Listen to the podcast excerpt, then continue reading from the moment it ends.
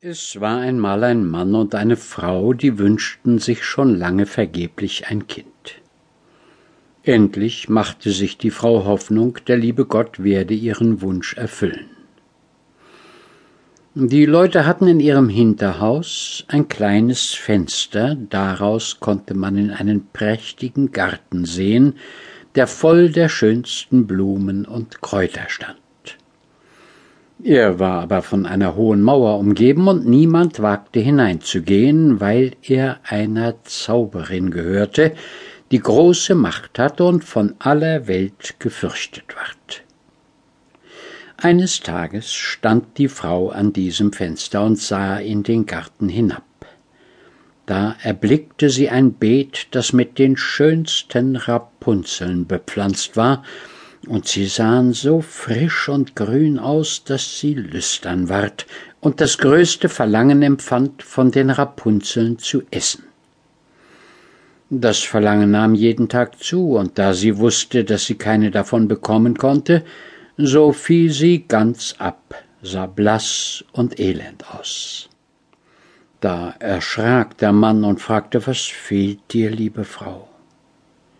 Ach, antwortete sie, wenn ich keine Rapunzeln aus dem Garten hinter unserem Hause zu essen kriege, so sterbe ich. Der Mann, der sie lieb hatte, dachte, ehe du deine Frau sterben lässest, holst du ihr von den Rapunzeln, es mag kosten, was es will.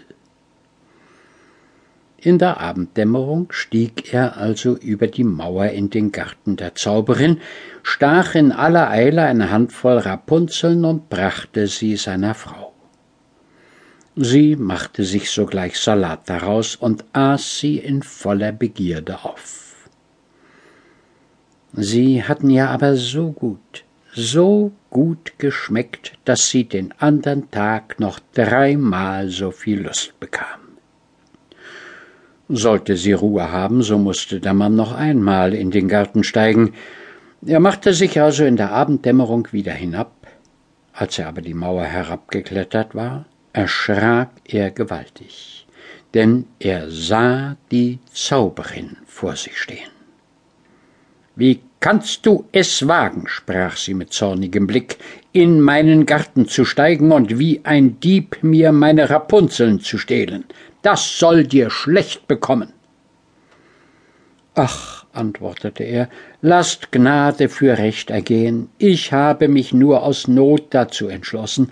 Meine Frau hat eure Rapunzeln aus dem Fenster erblickt und empfindet ein so großes Gelüsten, dass sie sterben würde, wenn sie nicht davon zu essen bekäme.